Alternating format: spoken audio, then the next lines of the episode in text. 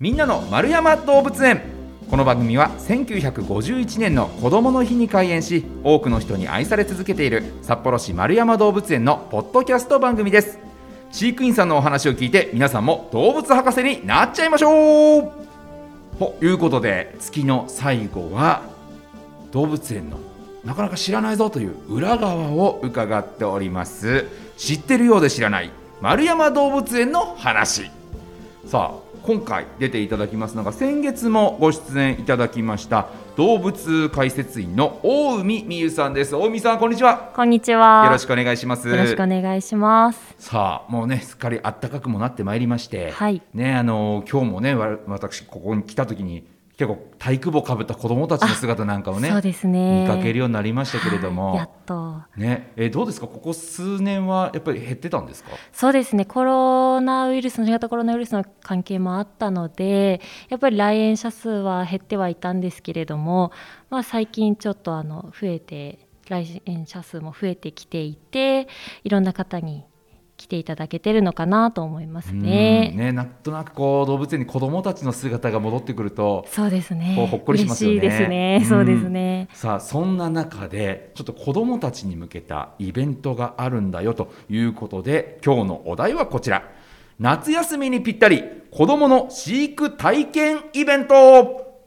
さあ夏休み、ね、より子どもたちがこう丸山動物園にたくさん来そうだなというねそんな季節ですけれども何ですか？そういったイベントがあるんですか、そうですね。毎年夏とあと冬にも行ってるんですけれども子どもの一日飼育係というイベントを今年もまた夏開催する予定になっています。ほうほうほう、もう一日飼育体験？えそうですね。どういうことをするんですか？そうですね。主にあの実際に丸山動物園の飼育担当者と一緒に動物の飼育業務の一部を体験してもらうイベントになります。ほう。え例えば、まあ、あのいろんなねこう業務があると思うんですけど子どもたちがどういうことを体験できるんですか？そうですね。あの飼育員のお仕事ってやっぱりよくこう想像されるのは餌をあげたりだとか、はいはい。掃除をしたりだとかっていうところだと思うんですけれども、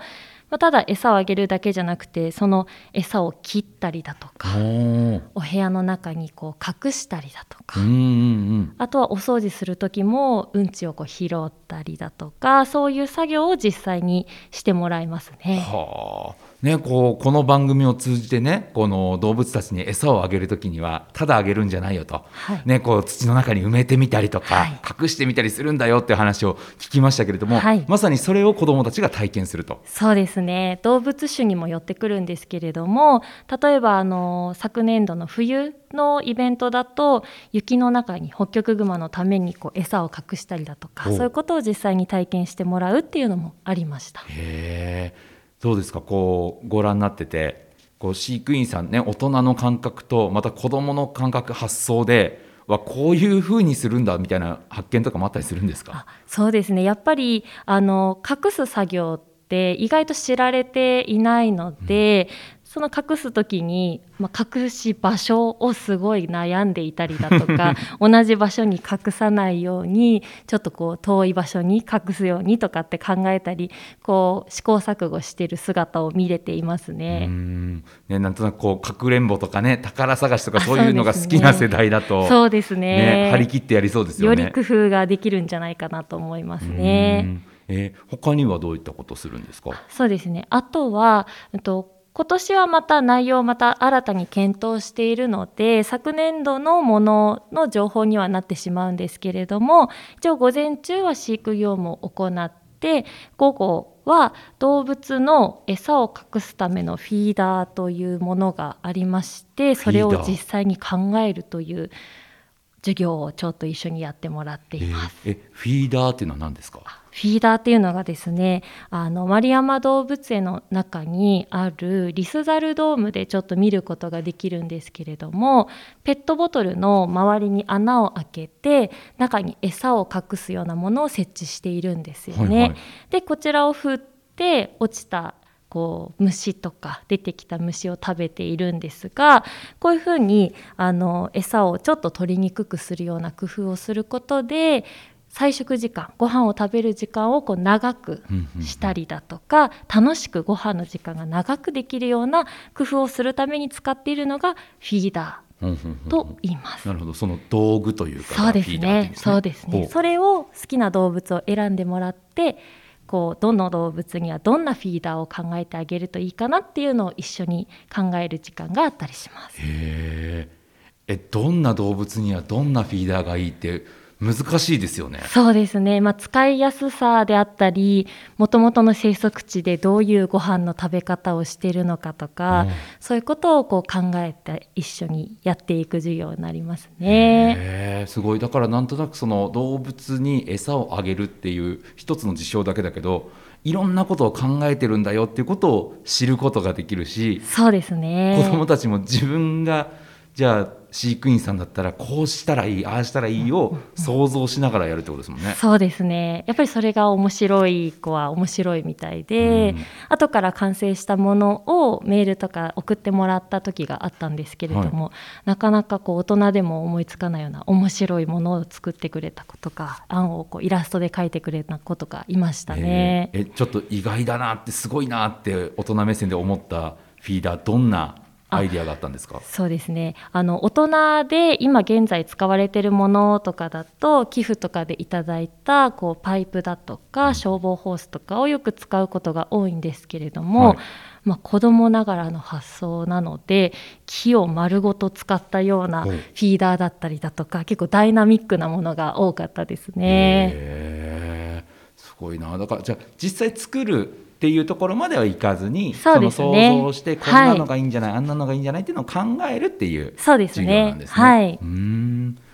で、えー、っと他にはどんなことします？そうですね。あとは動物の餌をまた見てもらうような授業も昨年度まではあって昨年度行ったものだとチンパンジーの餌を考えよう献立を考えようっていう授業を行いました。献立。はい献立です。え主にチンパンジーっていうのは何食べるんですか？リンゴとかなんかそういうの食べそうな。雑食なので、はいはい、いろんなものを食べてるんですけれども、はい、野生で食べてるものはこれですっていうのを紹介した上でじゃあ飼料庫と冷蔵庫を見てあげれそうなものを持ってきて考えてみようっていう授業を行いましたね。面白いですね。面白そうでしたね。えー、なんか家庭科の授業みたいな、ね、あ、そうですね、そうですね。えー、で、そういうのを自分で、あ、これとこれと。うんうん。でバランスとかっていうことですか？そうですね。やっぱりあのこれが甘いから好きだろうりんごが甘いから好きだろうとかジャムがいいだろうっていう先入観で選ぶんじゃなくって、はい、元は何食べているのかっていうのを考えた上で動物園であげれるものは何かっていうのを一緒に考えてもらえるような授業かなと思いますね。本当になんかどのこの中身をとっても実際に野生ではこうなんだよねっていうところを想像させる作りになってるんですね、うんうん、そうですね。やっぱりそれが一番動物のやっぱ心と体の健康のためにできることを考えた時にやっぱりヒントは生息地でどういう生活をしているかっていうところにあるのでそうなりますね。え実際に、まあ、そういったプログラムに参加した子どもたちって、うん。こうご覧になってどうですか？そうですね。やっぱり最初っていうのは飼育員というお仕事に憧れがあったり動物がこう好きでっていうのがやっぱ入りとしては多いんですけれど、うん、終わりの頃にやっぱり動物の健康のためにとか動物のためにっていう考え方で感想をくれる子たちが多くなるのですごく真剣にイベントに参加してくれてるなっていうのを感じますね。なるほどね。だから入り口は好き、可、は、愛、い、そうですね。なのが現実を知ってより深いところまで考えてくれるようになるんだ。はい、はいやっぱり素直な子が多いので、真剣にお話を聞いてくれてる子が多いかなと思いますね。将来ね、これがきっかけで飼育員さんになるよって子も出てきそうですよね。そうですそうなったらすごい嬉しいなと思いますよね。他には何かこうやってらっしゃることありますか？イベントでですかね。はい、うんあとはあの実際に先ほど話したフィーダーを設置しているところを飼育担当者に見せてもらうっていう授業もあってその時はあの実際に飼育担当者の人が設置しているところを見ながら説明もしてくれてそれを聞きながらフィーダーってどういうもので動物にどれだけこういいことがあるのかとかあげる時の工夫だとかっていう話を実際に飼育員さんからお話を聞くっていうタイミングもありますね。すごい生の声を聞きつつ。そうですね。えであれなんですか？その結構動物普段はねこう柵の外から